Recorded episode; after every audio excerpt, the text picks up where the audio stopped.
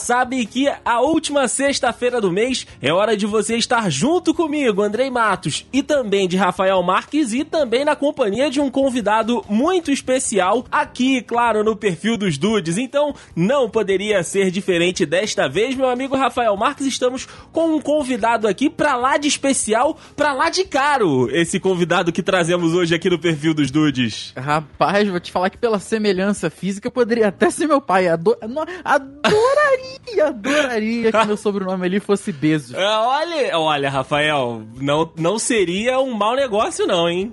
Jamais, eu, eu, não- eu jamais na minha vida seria tão orgulhoso da minha careca.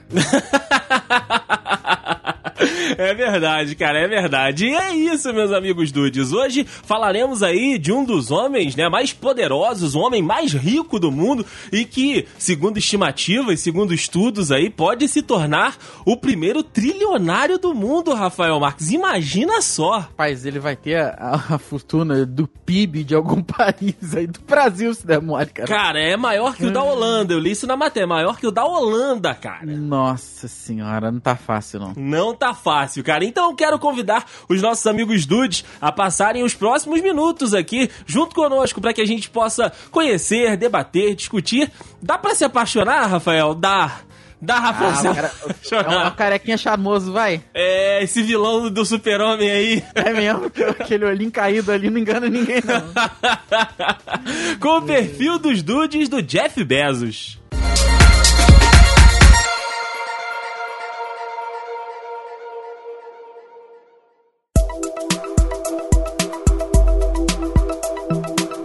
Jeffrey Preston Bezos, meu amigo Rafael Marques, que nasceu em 1964, né? Tão conhecido como Jeff Bezos, ele nasceu em Albuquerque, lá no Novo México, nos Estados Unidos, no dia 12 de janeiro. O seu pai, ele era um artista circense que acabou abandonando a casa, cara, depois de um ano de casado. Não aguentou aí a vida conjunta. É, é, cara. Abandonar a casa que é o problema, né? É, é cara? pesada, faz, não. é pesado. A mãe do Jeff Bezos, cara, que era uma adolescente na época do nascimento do filho, se casou novamente, né? Quando o Jeffrey tinha ali mais ou menos 4 anos de idade. Depois, né, do casamento, a família acabou se mudando pra Houston, no Texas. E aí o avô, né, do Jeff Bezos, o avô materno, ele era um diretor regional, né, cara, da Comissão de Energia Atômica ali dos Estados Unidos, já dando um indício ali do que, que a, a carreira do neto seguiria, né? Já tinha um golinho ali de tecnologia no DNA do cara, né? Sim, sim. É verdade. Aí tu vê, quando criança, pô, o cara passava lá os verões na fazenda do avô, né? Nada mais diferente. Pô, tem o meu avô tá na fazenda fazer o quê? Passar um verão lá, né? Porque lá as férias são um pouco diferentes das nossas aqui, né? Uhum. E é muito grande a fazenda e tal, ele aproveitava bastante. O Jeff Bezos, quando criança, foi aluno da River Oaks Elementary School. E ele era tido ali naturalmente como um dos mais talentosos da turma da escola de superdotados no Texas. Ou Rapaz. seja, eu vou repetir isso aqui: o cara era o mais, talento mais talentoso da turma de superdotados. Caraca. Ele era super, super dotado. Ele cara. era super, super dotado. Pois é, porque não tem como. Pra ter uma ideia disso, com 12 anos, ele desenvolveu um sistema matemático para avaliar o desempenho dos professores da sexta série. Agora, como que isso, como que isso funciona? Eu não, não faço ideia. É, é. co- como que, que, que ele chegou nessa avaliação? Nesse sistema de avaliação é que complica, né? Porra, doideira mesmo. Puta que pariu. E como você disse, Rafa, né? Passando essas férias lá na fazenda, da família e tal, ele tem até uma passagem ali que, que já mostrava a, a veia de engenheiro dele, até uma curiosidade sobre ele. Que a parada foi o seguinte: ele trabalhou né, instalando encanamentos, né? Consertando ali, vacinando o gado e tal. E aí ele desenvolveu uma. como se fosse um sistema de cercas, cara. E um sistema de, de monitoramento pra saber quando que as pessoas estavam chegando perto do quarto. Caraca, caraca, que legal, cara. Exato, então assim, ele pegou o conceito, né, lá das vacas e tudo, daquele é, organizador, né, de, to de todo o rebanho e tal, trouxe pra dentro de casa e na hora que tava alguém se aproximando do quarto dele, ele já sabia. Quando, é, quantos anos ele tinha? Cara, ali, basicamente, na, nessa idade que você falou ali, 12, 10 anos, mais ou menos. Ah, É, não, 10, 12 eu não digo, mas se fosse uns 15, 16 é uma idade perigosa pra alguém chegar no teu quarto mesmo. É, é verdade, é, é verdade. É bom estar tá com tudo quanto é alarme posicionado pra, né? mas ó, a família dele acabou se mudando, né, saindo lá do Texas e indo pra Miami, na Flórida, né, onde o Jeff acabou ingressando na Miami Palmetto Senior High School. Nessa época, ele participou do programa de formação científico estudantil lá da Universidade da Flórida, cara, recebendo, meu amigo Rafa, uma medalha de cavaleiro em 1982. Olha isso, cara. Depois, ele acabou ingressando né, na Universidade de Princeton, onde concluiu engenharia elétrica e ciências da comunicação em, no, em 86. Daí, ele foi eleito né, para as sociedades de honra Phi Beta Kappa e Tau Beta Pi, que eu não faço ideia ideia do que sejam, mas só de ter nome em, em latim é sério. São, são letras gregas. Letras gregas, ok, é, ok. Agora o que, que cada uma é, eu não sei. Eu também não sei, eu também não faço ideia. Bom, eu sei que o seguinte, que ele foi presidente da instituição, né, de estudantes pela exploração e desenvolvimento do espaço, aí também já plantando uma das sementinhas que viriam a ser um dos grandes investimentos dele no futuro. É verdade. E formado em, como você disse, isso, engenharia e ciência da computação, Assim que ele acabou a faculdade, ele já foi trabalhar nada mais, nada menos que em Wall Street. Ó. Oh. Só isso aí, no centro, é, digamos assim, centro financeiro econômico do mundo, né? Sim. Foi trabalhar lá na área de informática. Em seguida do trabalho na Wall Street, ele foi trabalhar na Fitel, que ele participou da construção de uma rede ali para o comércio internacional.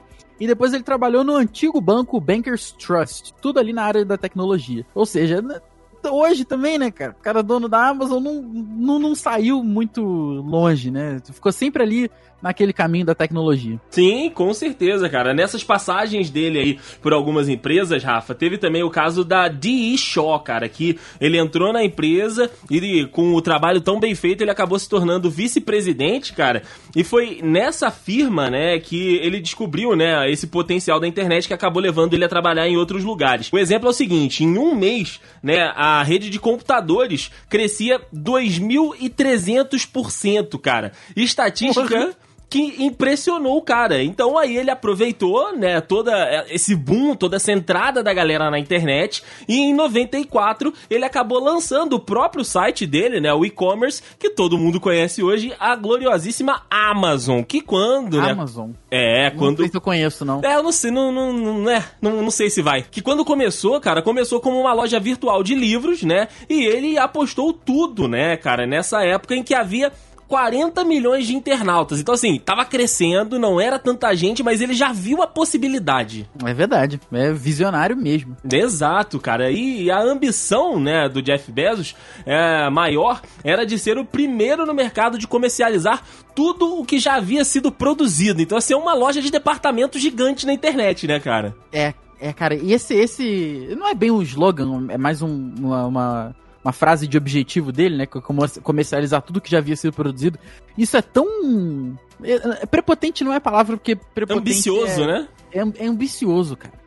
Cara, é. ele quer, quer vender tudo. É tudo é bizarro. Assim, literalmente tudo sabe? Sim, sim. Isso é assustador, assustador. E pra você ter uma noção, Rafa, de quão ambicioso era, ele tinha, além da Amazon, outros dois projetos, né, cara? Ali no final da década de 90. Ele idealizou mais dois projetos que mostrava, né, essa grande ambicios ambiciosidade, não sei se essa palavra existe, mas a ambição dele, né, cara? Então, é ali dentro é. do mercado. O seguinte, ó, o primeiro projeto ele foi apelidado de Alexandria, que consistia em armazenar dois exemplares de cada livro escrito no decorrer da história da humanidade, Rafael. Isso é, isso é incrível. Eu imagino que tenha sido baseado na biblioteca de Alexandria, mas Cara, isso é uma parada isso é surreal. Surreal, cara. É surreal. Não tem como. Surreal. Não tem como. E o outro projeto dele, né, era o Projeto Fargo, né? E esse nome, claro, é em referência aí ao filme dos irmãos Coen, com a meta de encher galpões com um exemplar de cada produto já manufaturado.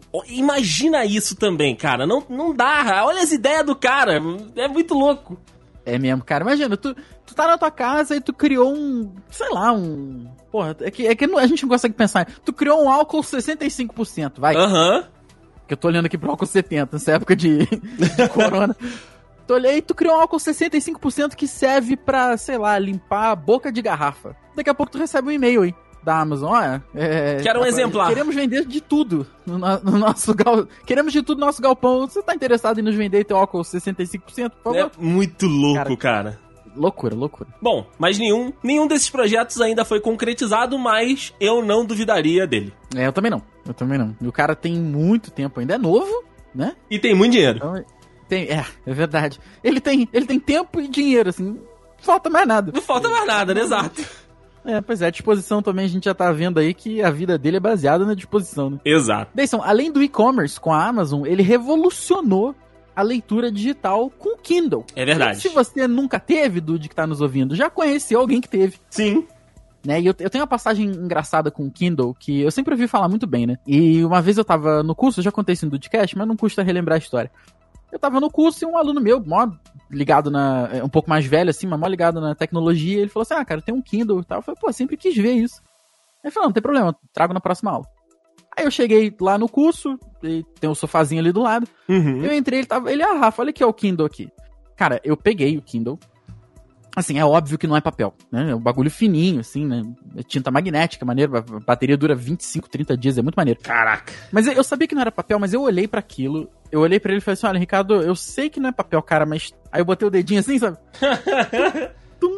Cara, é bizarramente igual ao papel, o Kindle. É uma parada assim, eu entendo quem tem é, apreço pelo livro físico e tal, quem gosta de ter uma estante bonitinha, Uhum. mas o Kindle, ele é um troço que, assim, veio pra quem quer desapegar mesmo. É, é, é um, é, é de fato um novo jeito de você fazer uma coisa que era tão antiga quanto a humanidade, que era ler, cara. É, é assustador mesmo. Além disso, além de revolucionar o e-commerce, além de revolucionar a leitura digital, ele também montou um dos melhores sistemas de computação de nuvem, que é o Amazon Web Services. Se você não conhece, alguém com certeza se, se hospeda lá. Sim. Inclusive, os maiores sites dos Estados Unidos estão todos hospedados lá.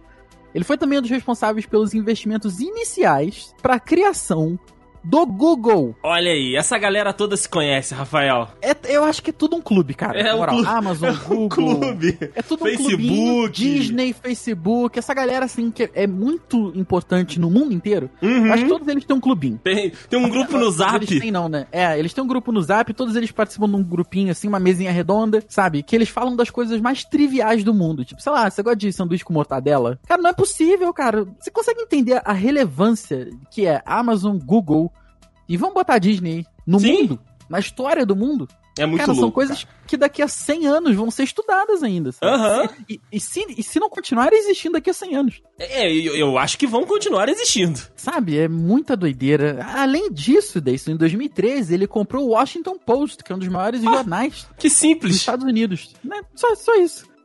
Onde ele promoveu várias mudanças e transformações digitais e fez com que o Washington Post, na época, quase triplicasse o tráfego online. Ou Nossa.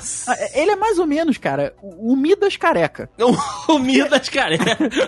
Onde ele encosta, não é que onde ele encosta perde cabelo, não. Ele encosta e vira ouro, cara, porque não é possível. Não É, possível. cara, é muito bizarro, é muito bizarro, cara. E aí, e aí, Rafa, ele tem um outro projeto, né, que começou ali nos anos 2000, que aproxima ele de outro bilionário desses aí, que um dia a gente pode falar, claro, aqui também no perfil dos dudes, que é o Elon Musk, né? A gente sabe que o Elon Musk tem a espira dele lá e tal, a Tesla tem, né, enviar a galera pro, pro espaço comercialmente, né, pra turismo, e o Jeff Bezos não podia ficar atrás, lançou a dele também. Eu acho que é uma parada espacial, tá ligado? Chega no momento, chega no momento, não, assim, olha só. Você já conquistou a fortuna pra monopolizar, pra, pra ser dono de qualquer coisa na Terra. Uhum. Essa é que é a verdade. Tu chega num ponto de dinheiro que tu vai fazer o quê, cara?